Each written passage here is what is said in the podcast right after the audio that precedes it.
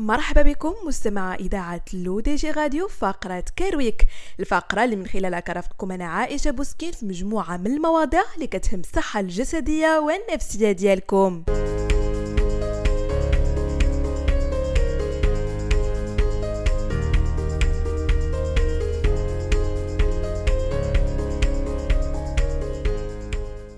هو مرض اللي كيعانيو منه بزاف الناس في إفريقيا. 25 ألف هو عدد المغاربة المصابين به. وبسبب تكاليفه المادية المرتفعة أغلبية المصابين للأسف كيموتوا قبل تلقي العلاج. فقر الدم المنجلي أو ما يعرف ب sickle cell anemia.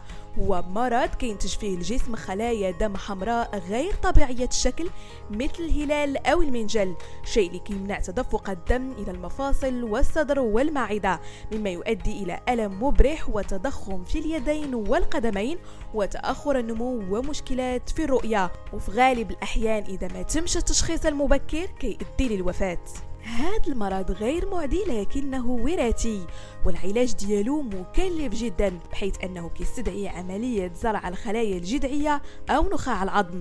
وهي عملية صعبة جدا وكتستلزم متبرع تتطابق الخلايا الجذعية ديالو مع خلايا المريض. لكن حسب دراسة قامت بها Aberystwyth University البريطانية فقد كشفت عن وجود نبتة معروفة في غرب إفريقيا تعد بمثابة علاج للمرض. هذه النبتة هي نبتة Alchornea Cordifolia والمعروفة أيضا باسم شجيرة عيد الميلاد. تحتوي هذه النبتة على مكون ال quercetin والذي يمكن أن يساعد في تخفيف أعراض هذا المرض المؤلم والمهدد للحياة خاصة في جنوب إفريقيا. بسبب ارتفاع مستوى الفقر.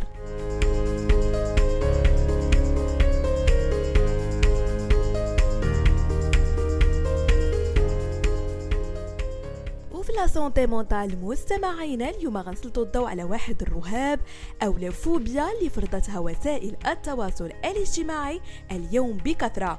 أتحدث هنا على رهاب فقدان الهاتف المحمول أو ما يعرف بال nomophobia أي no mobile phone phobia.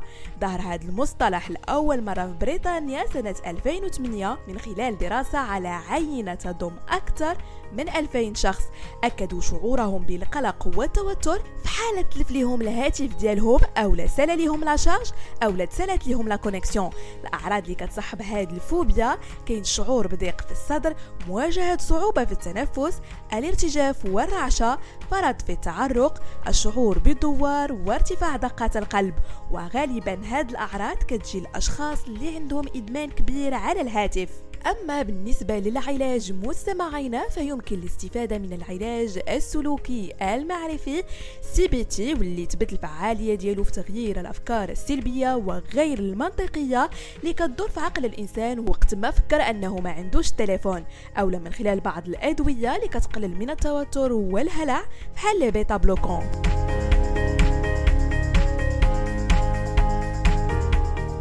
للتذكير فقط. مستمعينا ما تنساوش تتابعوا حلقة جديدة من برنامج طابوهات اللي غتكلم على ظاهرة التشرد.